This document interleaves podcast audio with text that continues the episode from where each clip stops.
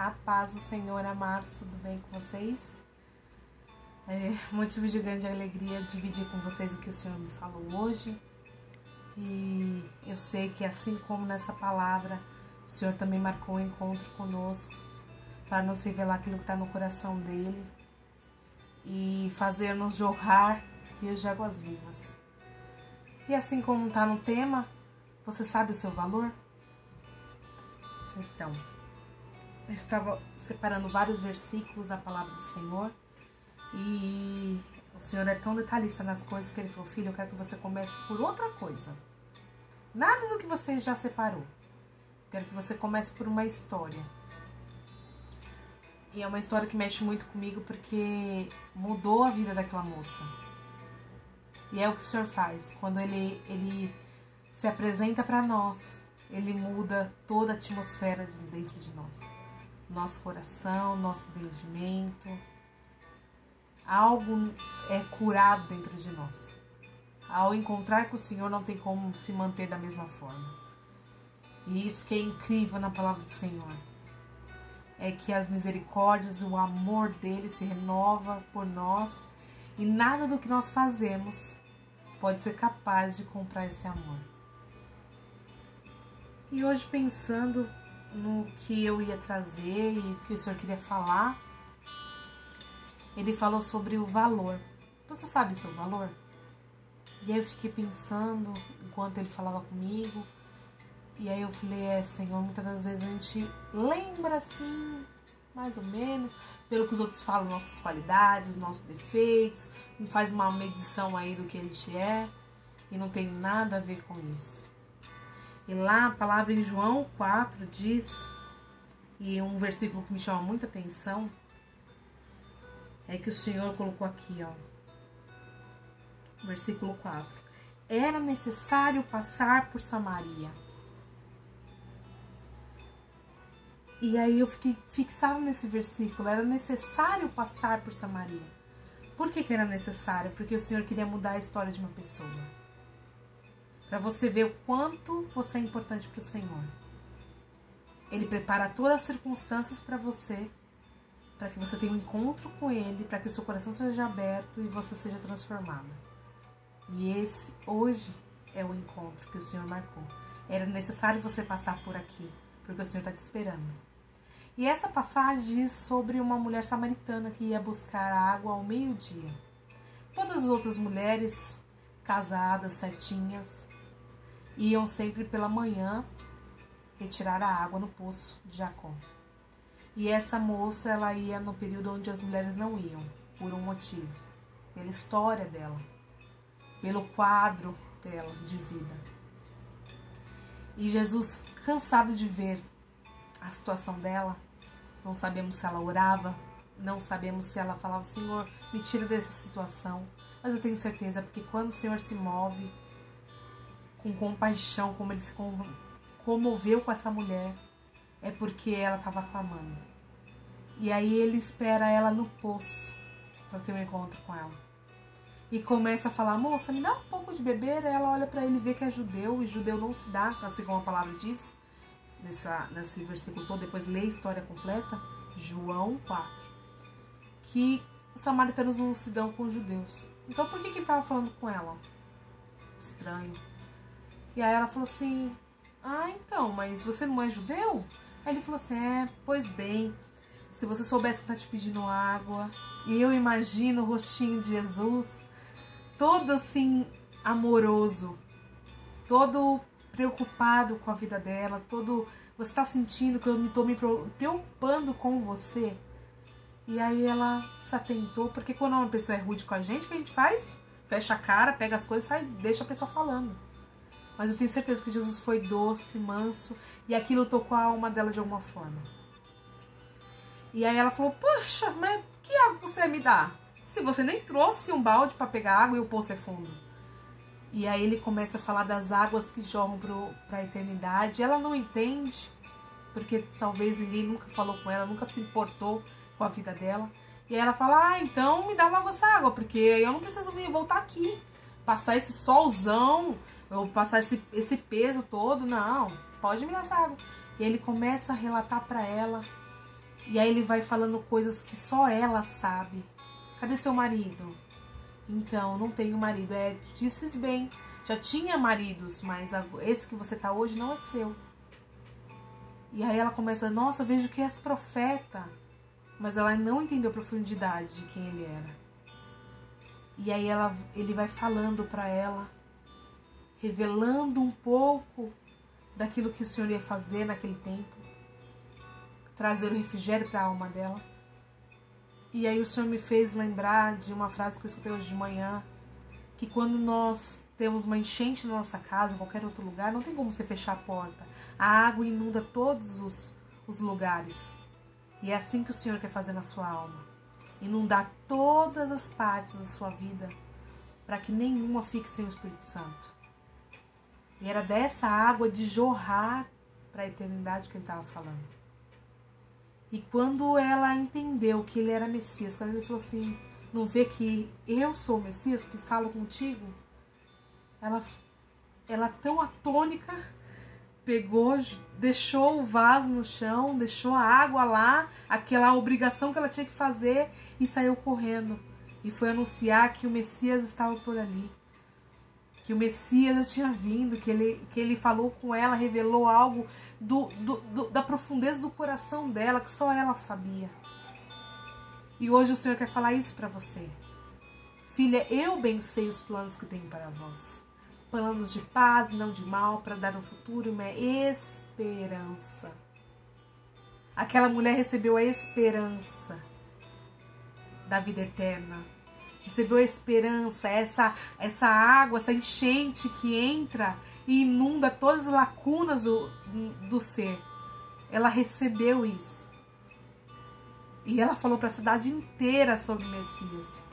De uma conversa de uma hora. Que Deus falou: Filha, eu acredito que no fundo da alma dela, porque muitas das vezes a palavra do Senhor entra em nós e já sai a tradução dentro de nós. Às vezes eu, filho, eu te amo. Alguém vira para você e fala: Deus te ama. E você recebe com filha. Eu sei que você sofreu isso na sua infância, eu sei que você não teve seu pai, eu sei que você não teve sua mãe, eu sei que você não teve isso, mas eu, eu vou preencher os buracos, as lacunas do seu ser. Eu vou preencher tudo isso. Eu sei os planos que eu tenho para vós. Filha, confia em mim, confia na minha palavra porque o seu valor eu já decretei na palavra. Lá em 1 Pedro, versículo 9 diz: Mas vocês são geração eleita, o sacerdócio real, a nação santa, o povo adquirido, para que anuncieis as virtudes daquele que vos chamou das trevas para a sua maravilhosa luz. Mas o Senhor Deus demonstra seu amor por nós, por Cristo Jesus, em nosso favor, ainda que éramos pecadores. Romanos 5,8. E o Senhor vai, falando para você: o Senhor é aquele que vai adiante de ti. Ele será contigo, não te deixará, não te desamparará. Não temas, nem te espantes. Deuteronômio 31, 8 porque eu estou certo que nem a morte, nem a vida, nem os anjos, nem os principados, nem as potestades, nem o presente, nem o porvir, nem a altura, nem a profundidade, nem alguma outra criatura nos poderá separar do amor de Deus que está em Cristo Jesus, nosso Senhor. Quando nós declaramos que o Senhor Jesus é o nosso Senhor, Senhor da nossa vida, nós entendemos que nós somos imagem e semelhança do Senhor e que Ele habita em nós e que Ele vai preencher as lacunas do nosso coração, da nossa alma, do nosso corpo, do nosso espírito. Ele vai ser aquele que vai tomar a nossa vida e vai nos mostrar o nosso valor. Hoje, a geração de hoje não sabe qual é o valor que elas têm. A palavra diz que nós temos o valor de, de finas joias. Você já parou para pensar que você não é um lixo? Que você não é um erro? Que você não é uma obra do acaso?